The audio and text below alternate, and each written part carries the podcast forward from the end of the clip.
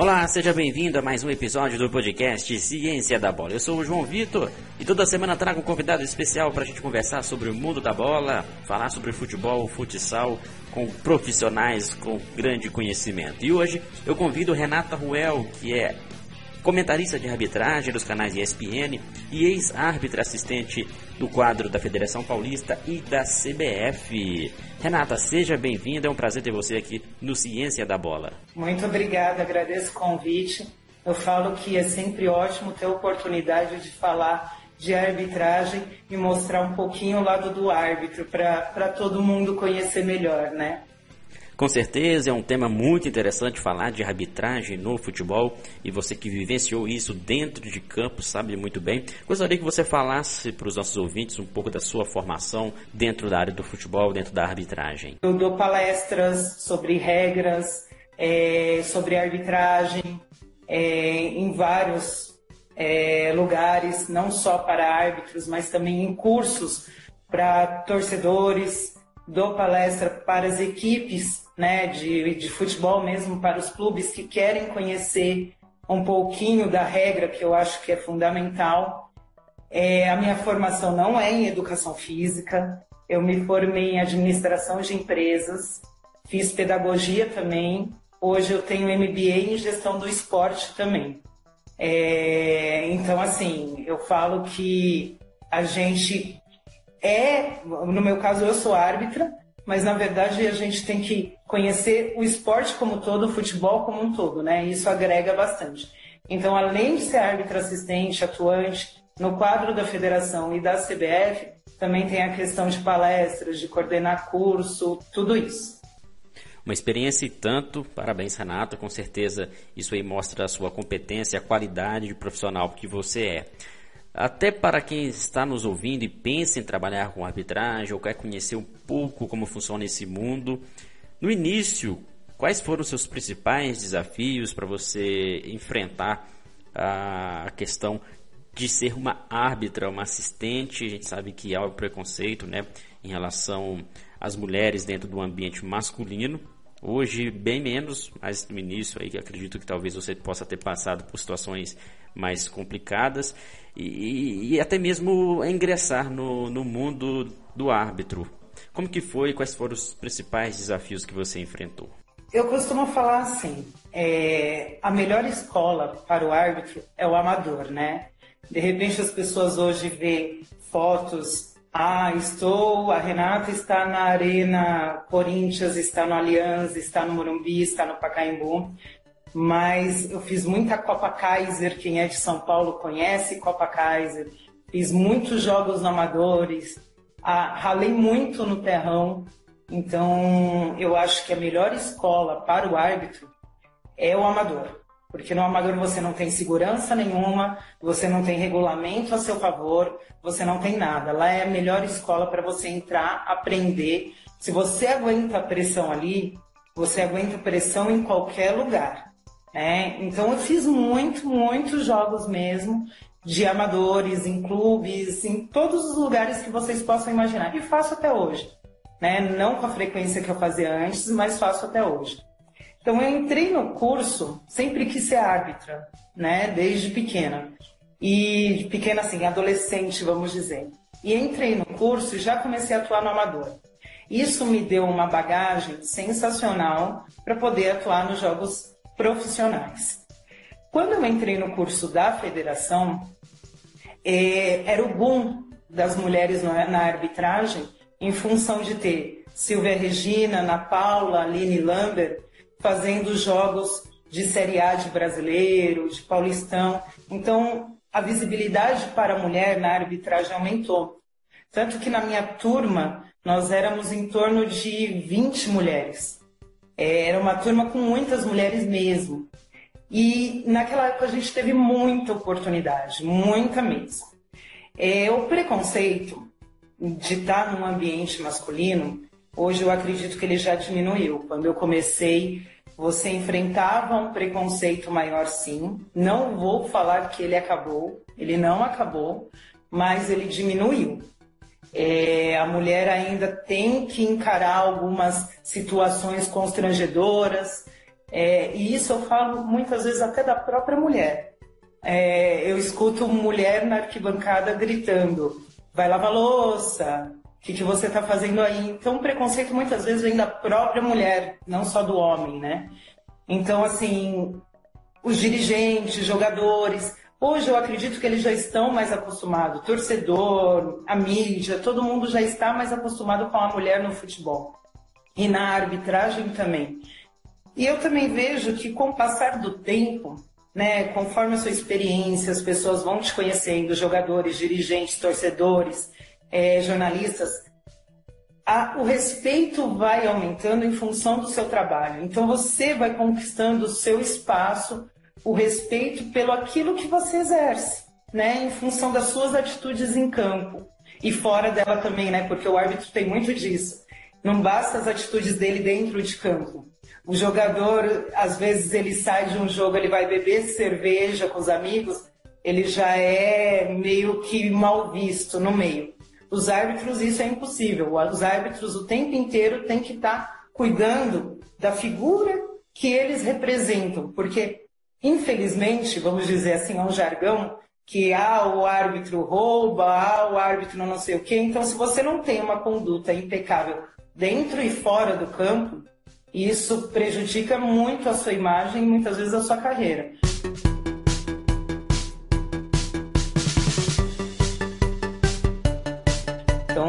Tem que prezar demais. Até aproveitando esse espaço, é, falando disso, é interessante dizer que, por exemplo, em nenhum lugar, em nenhum trabalho, o, o empregado para trabalhar ele tem que apresentar é, para ser contratado e poder trabalhar. SPC, Serasa, certidão civil, criminal, nada disso, mesmo porque isso é contra a lei.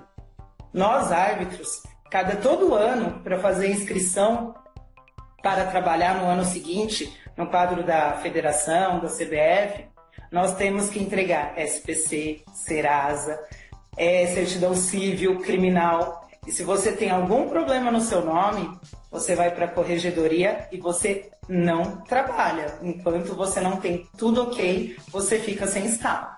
Essa é uma exigência da federação e da CBF também?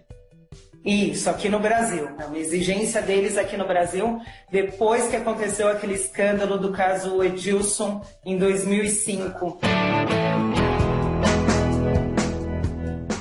E Renata, você falando sobre isso, né, todos os desafios que você passou e a gente sabe quanto que é duro a vida de um árbitro, principalmente no Brasil, onde não há uma profissionalização da arbitragem.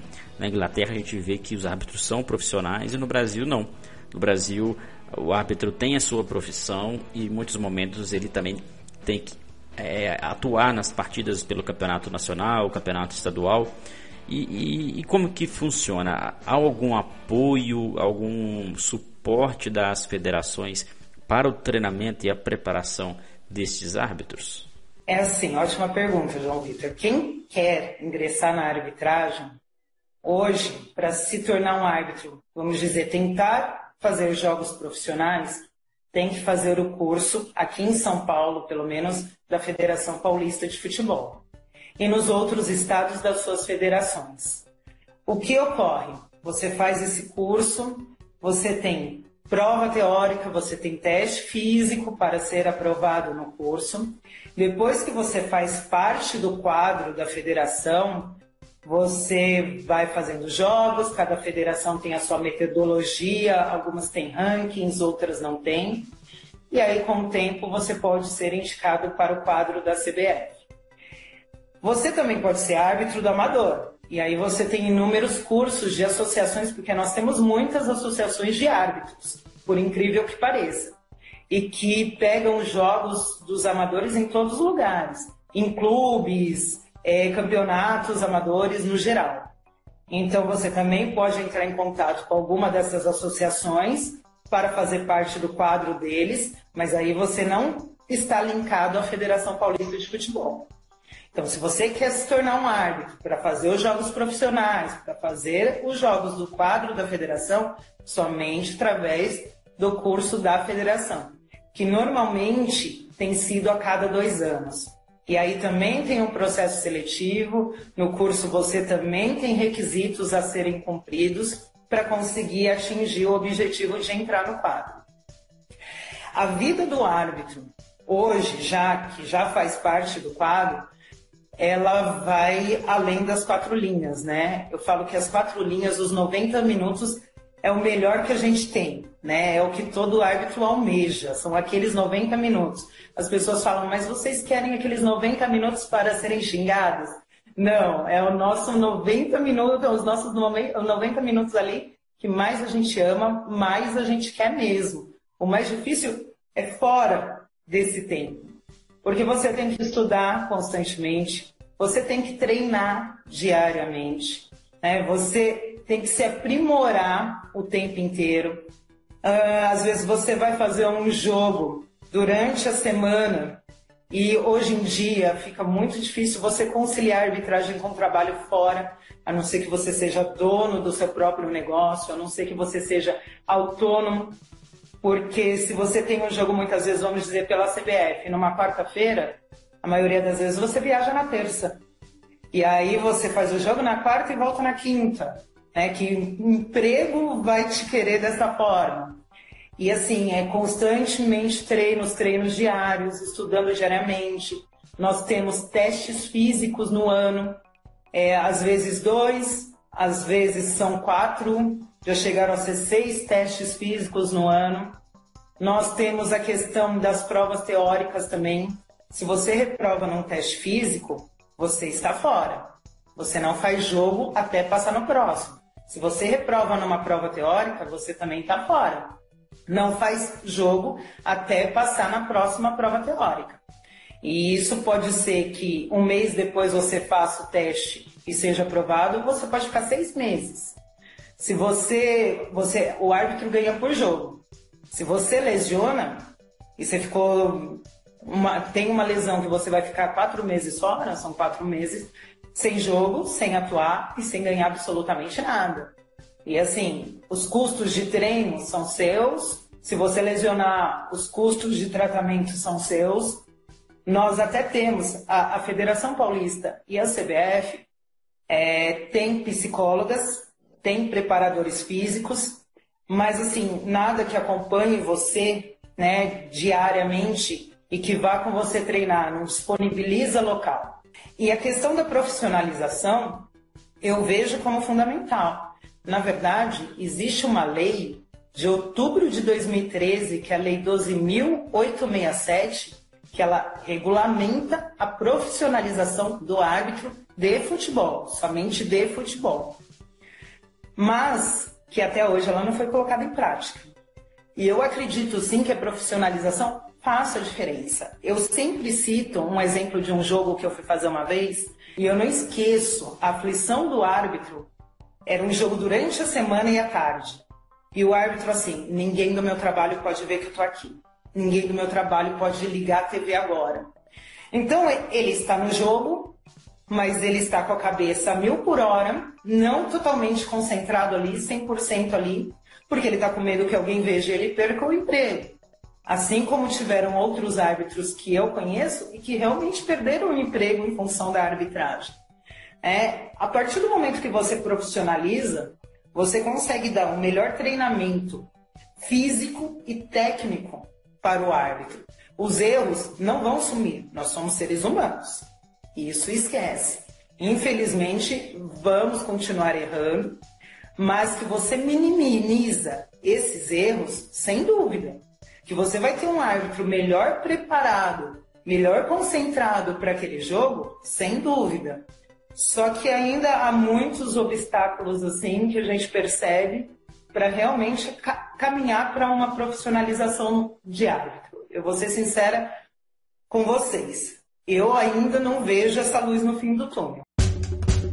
Muito interessante, Renata, quando você fala a respeito do quanto que o árbitro precisa ser respeitado desde a sua capacitação até mesmo a sua profissionalização. Outro aspecto também que eu acho que deve, devemos se atentar e merece discussão é sobre questões físicas. A gente vê muito que os atletas estão muito bem preparados, tem um preparador físico específico para cada equipe, né? Ou até mais de um. E vocês, árbitros, como que funciona esse trabalho físico? A, a, ESPN fez uma reportagem onde o jornalista foi meio que tentar ser árbitro. E ele foi tentar fazer o teste físico no índice masculino, é, feminino, no índice feminino. E deram tempo para ele se preparar. Ele não chegou nem perto de passar. E eles falam isso, eles falam a dificuldade, a dificuldade do teste físico é muito grande. E não é a realidade do que exige do árbitro em campo. Então eu acredito até que se o, o teste físico fosse próximo do que o árbitro é exigido no campo de jogo, isso seria melhor, mais fácil, seria coerente cobrar a mesma coisa do homem e da mulher. Mas já que não é, a dificuldade se torna grande. O árbitro, ele acaba treinando para passar no teste físico e não no jogo. Ele não treina para o jogo, ele treina para o teste. Como o teste é muito puxado, acaba lesionando o árbitro no jogo, mas a lesão dele não vem de lá. Então, assim, a questão do teste, do preparo, realmente hoje, para o árbitro de futebol, é uma das coisas que mais exige. Ele é um teste que ele vem da FIFA. E é estranho a gente falar, né, que ele é incoerente com a realidade do, do campo, do jogo em si, se vem da FIFA, que tem todo um estudo baseado em cima disso. Mas quando você conversa com profissionais da área, é, da preparação física, fisiológica, e na verdade até com médicos, porque nós já conversamos com cardiologistas sobre isso, e todos falam que é surreal, que não existe o teste físico da forma que é feito. Então, na verdade, eu acho sim. Eu gostaria muito que algum profissional, algum profissional de preparação física, de fisiologia e até de cardiologia falasse assim: eu vou fazer um estudo sobre isso, vamos apresentar para a FIFA que seja, porque eu acho que passou da hora sim. E, e isso, na verdade, na minha visão, reflete no campo de jogo. Porque o teste físico é um dos fundamentos básicos para o árbitro atuar. E o que, que pode acontecer? Às vezes você tem, como eu citei, o Gaciba e o Seneme, que eram um dos melhores árbitros do Brasil. Às vezes você pode ter um árbitro atuando no lugar do Gaciba, que parou, mas vamos dizer, na época que o Gaciba atuava, um árbitro atuando no lugar dele porque passou no teste físico, então, teoricamente, corre mais do que o Gaciba, mas não é bom tecnicamente como o Gaciba é. E aí você tem um atleta em campo, entre aspas, né? Vamos dizer assim, entre aspas, um atleta em campo. Que corre, que está em cima das jogadas, mas não tem a condição técnica para definir o lance como deveria. Então você tem um árbitro bem condicionado, mas nem sempre um árbitro tecnicamente adequado. Onde eu, por exemplo, concordo que hoje o árbitro tem que estar tá bem fisicamente, mas eu quero um árbitro que vá lá e resolva o problema, e não que me traga mais problemas. O Gaciba, por exemplo, eu estou falando do Gaciba porque ele já parou. O Gaciba era um árbitro que muitas vezes reprovava no teste físico, tinha dificuldade, mas entrava em campo e resolvia. O Seneme era outro árbitro que entrava em campo e resolvia. O que, que a gente de, adianta, o que adianta deixar esses árbitros de lado, né? E a gente perder em qualidade técnica? Eu acho que tem que ser um conjunto e até por isso o teste físico tem que ser revisado também.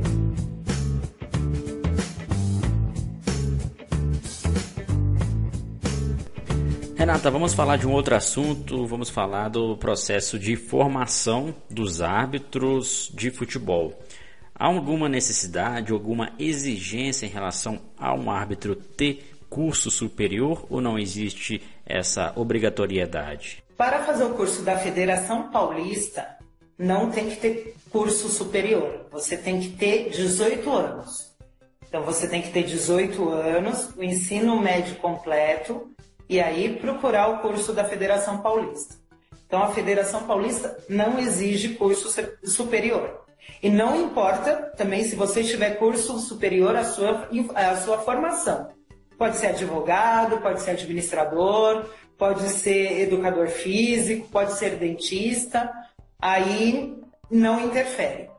Já da Federação Paulista para ingressar no quadro da CBF, a CBF sim exige que faça parte é, que tenha no currículo curso superior. Se você estiver ingressando no quadro da CBF, aí no mínimo você tem que estar cursando uma faculdade. Se você não estiver nem cursando, você não ingressa no quadro da CBF.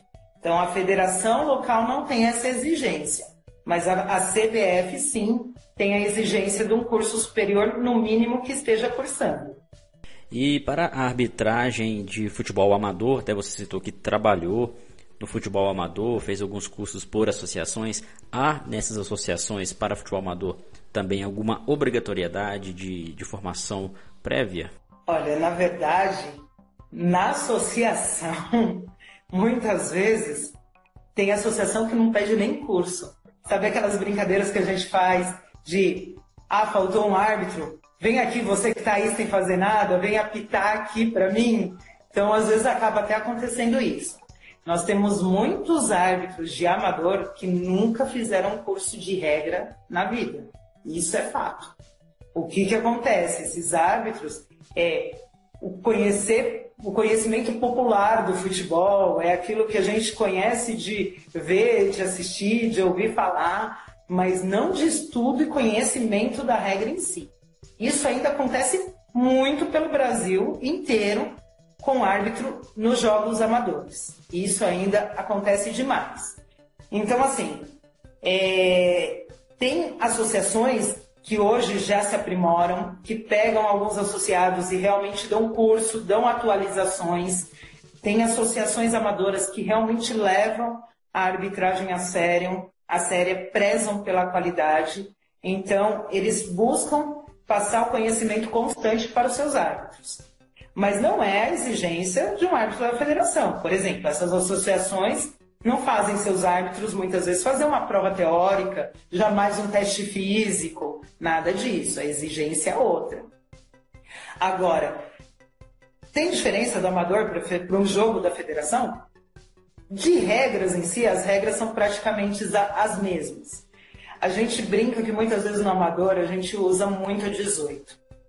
A, são 17 regras, né, no total. Então no amador a gente usa 18. Mas na verdade eu costumo falar assim, mesmo em jogos profissionais. Se o árbitro vai com um livro de regras embaixo do braço, ele não vai terminar jogo nenhum. Esquece isso. Árbitro não consegue terminar o jogo com livro de regras embaixo do braço árbitro tem que ter leitura de jogo, o árbitro tem que entender de futebol, o árbitro tem que conhecer o jogo e aplicar a regra em cima disso. Árbitro com livro de regras e somente livros de regras embaixo do braço, ele não termina nem jogo amador e nem jogo profissional. No profissional, ele ainda tem um respaldo maior para aplicar a regra assim. No amador, acontece muito Acontece mesmo, sendo sincera, dos árbitros acabarem aplicando mais a 18 porque eles sabem que em certas situações, se eles não fizerem, eles não saem vivo de campo. Então eles dão alguns jeitinhos, mas assim, os jeitinhos são até muitas vezes de deixar de aplicar a regra mesmo, que é a regra que está no livro, a regra da FIFA, e deixar acontecer a regra popular que todo mundo acha que é aquilo, então eu vou dar aquilo, porque se eu for aplicar a regra, ninguém vai entender. Então, nesse sentido, acontece sim uma diferenciação, muitas vezes, do amador para o profissional. É, hoje a gente escuta muito aqui entre nós, né, que ah, o árbitro não pode xingar o jogador, que o árbitro tem que respeitar e o jogador também. Coisas que a gente escuta muito que antigamente não era, né? o árbitro e o jogador se tratavam de igual para igual, e xingava aqui, xingava lá e ficava tudo por isso mesmo.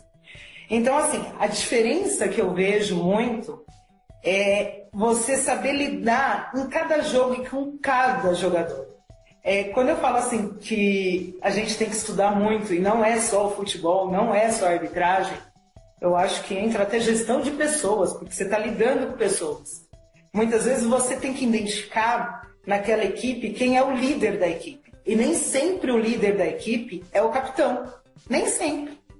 E aí você, o árbitro busca trazer aquele jogador para o lado dele, para não perder o controle do jogo. Porque uma das coisas essenciais para um bom trabalho do árbitro é controle de jogo. E aí, para isso que eu falo que ele tem que ter leitura, tudo isso. Então, você tem que identificar qual é o problema, você tem que saber com quem você vai falar para tentar sanar o problema. E aí, isso é de jogo para jogo, é de jogador para jogador.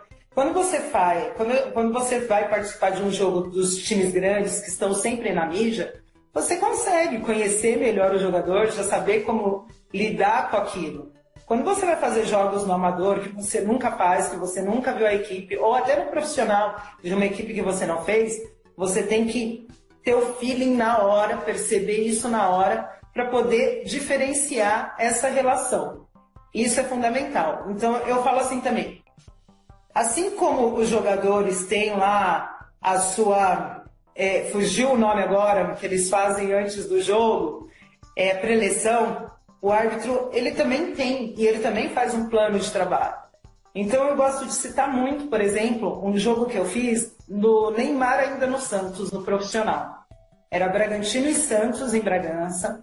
No nosso plano de trabalho, o árbitro falava muito o quê? O árbitro falava assim, olha, o Neymar tem aquela fama de cai-cai o que, que eu vou fazer? Aonde o Neymar estiver, eu vou estar. Eu não posso perder nada do que acontecer em relação ao Neymar. O resto do jogo, se acontecer alguma coisa fora dali que eu não vi, eu preciso de vocês. Então, isso também é um fato que nós trabalhamos na arbitragem. Teve um outro jogo do Paulista, que era comercial e Audax. A nossa, nossa preocupação no plano de trabalho não era dentro do campo. A preocupação era fora do campo, porque o Audax tinha como técnico o Fernando Diniz, que é um, um ótimo profissional, admiro muito, mas que quando ele está ali de treinador ele dá um certo trabalho. E tinha o comercial, acho que o técnico era o Benazzi. Então são dois treinadores com características de falar muito, de questionar muito de de repente o campo dentro do campo tá tranquilo e eles colocarem fogo no jogo em função das atitudes deles fora do campo. A nossa preocupação maior no nosso plano de trabalho era justamente como lidar com os dois fora do campo para não deixar aquilo virar um problema para a gente no jogo e perder o controle. Então isso também acontece com a gente. E você já vai criando né, é, alternativas para solucionar certos problemas que você já sabe que você pode ter antes. E outros são ali na hora. E aí é um jogador que de repente. Tem jogador que às vezes nunca dá problema. E naquele dia ele pode estar tá de um jeito que vai te causar. Então é muito de jogo para jogo, de jogador para jogador. Mas o, o árbitro, ele tem que ter essa característica de realmente conseguir perceber isso e sanar para isso não virar um problema para ele. É, com certeza, Renato, é um desafio muito grande, árbitro de futebol, e você, por ter vivenciado vários contextos, amador, profissional, até mesmo apitar e, e bandeirar né, jogos masculinos e femininos, a gente sabe o quanto que, que, que, é bem complicado e tem que ter um conhecimento para além das regras, para além do jogo, entender também do contexto social, do contexto cultural e também de outras formas de, de comunicação, liderança e até mesmo um controle emocional bem, bem aprimorado.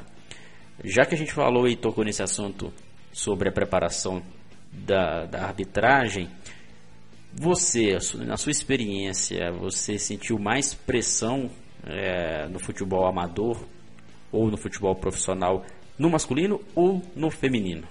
Se a gente for falar das atletas, das jogadoras, eu vou falar para você que é muito pior fazer jogo feminino. A pressão delas é muito maior, muito maior. Elas te testam muito mais do que os homens. Olha, eu vou falar para vocês, contando aqui.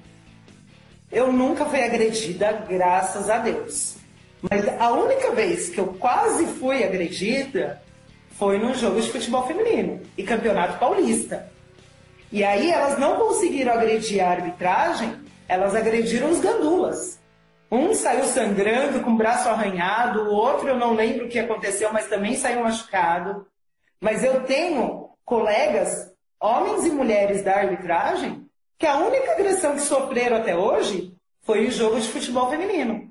Nunca passou por isso em futebol masculino. Então, nesse ponto, é, infelizmente, eu acho que as mulheres, assim, são mais complicadas. Então, nesse sentido, que no futebol feminino as meninas são mais complicadas, assim, do que os homens.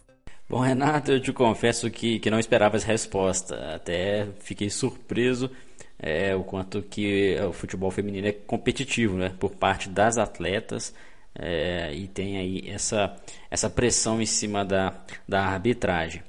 Bom, vamos falar um pouco também de, de um outro assunto que acho que é bem relevante, onde muitos árbitros sofrem no futebol, porque o futebol é um esporte que a regra nem sempre é clara. Muitas regras são interpretativas, questão de bola na mão, falta, alguns lances que, que merecem ali um certo, uma certa subjetividade do árbitro. Talvez essa dificuldade também se passa pela, pela questão da, da língua, do idioma, onde a, a, regra foi escrita, uma vez que a língua oficial da, da FIFA é o inglês, mas quando faz traduções para outras línguas, chega até o português com uma interpretação difícil e aí tanto os profissionais do esporte e os árbitros têm uma certa dificuldade em compreender ao pé da letra o que significa determinado conceito? Super pertinente a sua questão. A gente muitas vezes comentou sobre isso. Né? O livro de regras da FIFA, ela vinha em quatro idiomas. Era o inglês, o espanhol, o acho que o alemão e o francês, se eu não estou enganado. E que muitas vezes na hora de traduzir alguma coisa não vinha traduzida da forma adequada.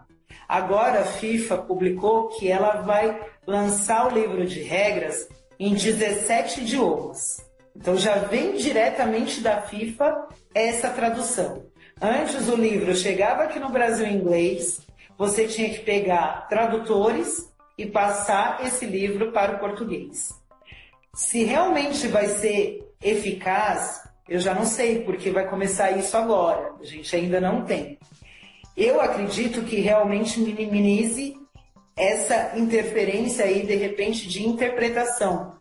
Mas que isso poderia ser um fator, sim, a questão do idioma.